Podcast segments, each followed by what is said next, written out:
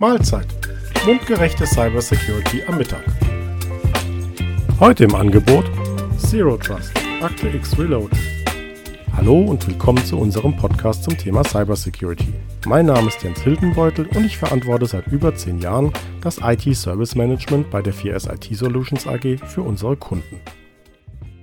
Erinnern Sie sich noch an die beiden fiktiven FBI-Agenten Dana Scully und Fox Mulder?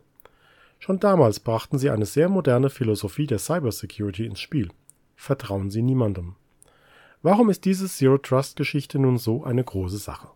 Nehmen wir einmal an, Agent Mulder möchte mit seinem PC auf vertrauliche Daten zugreifen, die auf einem Server des FBI liegen. Zwischen PC und Rechner gibt es eine Firewall. Nun stammt die Serie aus den frühen 90ern und die Regeln der Firewall deswegen ebenfalls. Diese Firewall prüft nämlich nur, ob die Netzwerkadresse von Mulders Rechner auf den Server zugreifen darf. Sie kann nicht wissen, ob vielleicht Scully an diesem Rechner angemeldet ist. Sie kann auch nicht wissen, ob das Windows NT 4 Betriebssystem vielleicht virenverseucht ist und ein Zugriff auf die Dateien diese löschen würde.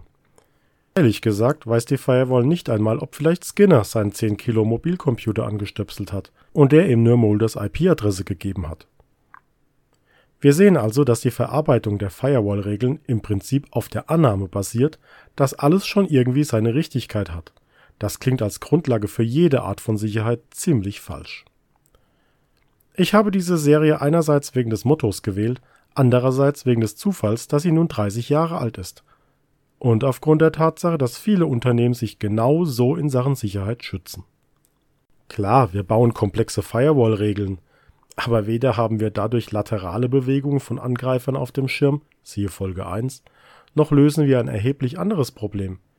Immer mehr Netzwerkdienste bedeuten immer mehr Löcher in der Firewall. Betreiben Sie beispielsweise Windows Server Netzwerke mit Active Directory, so müssen Sie knapp 13.400 von 65.500 überhaupt möglichen Netzwerkports auf einer Firewall öffnen, also knapp ein Viertel. Denn Schutz der dahinterliegenden Server macht diese Tatsache nicht gerade besser. Hinzu kommt, dass Angreifer natürlich gerne die Netzwerkports angreifen, die sowieso Schwachstellen darstellen, und das sind natürlich die, die in der Firewall offen sind. Was macht Zero Trust nun anders? Schließlich muss ja auch hier irgendwie Netzwerkverkehr stattfinden können. Zero Trust reicht es eben nicht, dass die IP-Adresse von Molders Rechner Zugriff hat.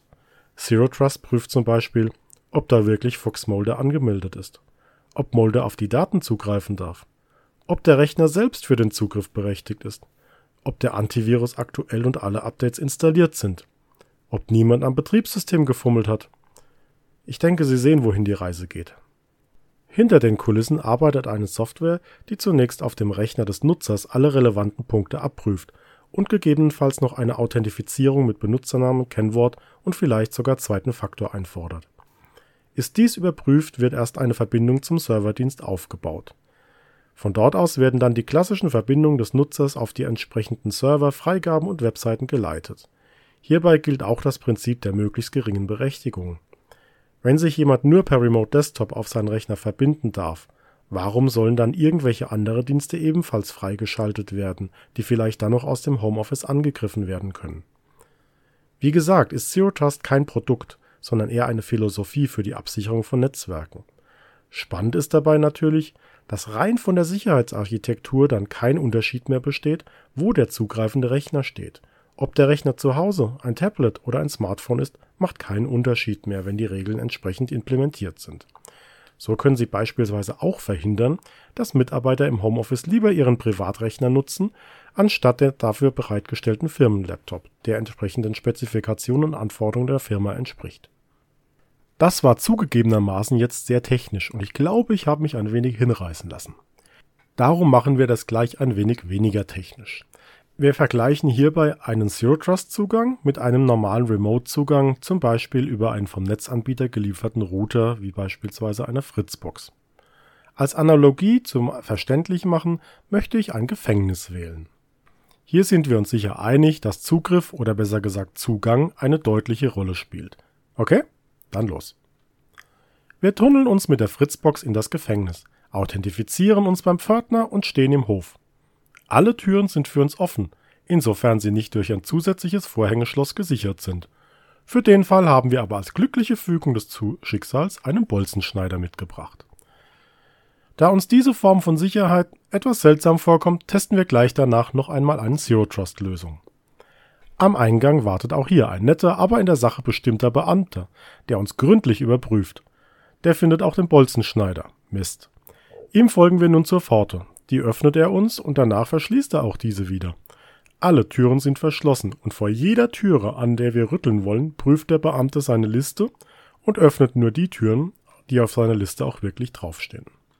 Wir reden ja nun hier schließlich über die Sicherheit Ihres Netzwerkes und damit auch die, über die Ihrer Firma. Rhetorische Frage. Welche Lösung wäre Ihnen lieber? So, das reicht für heute, sonst wird ja noch Ihr Essen kalt. Ich wünsche Ihnen eine gute Zeit und stehe für Rückfragen und Anregungen gerne zu Ihrer Verfügung. Alle Informationen zur Kontaktaufnahme finden Sie im Infobereich diesen Podcast. Über ein Abo würden wir uns freuen.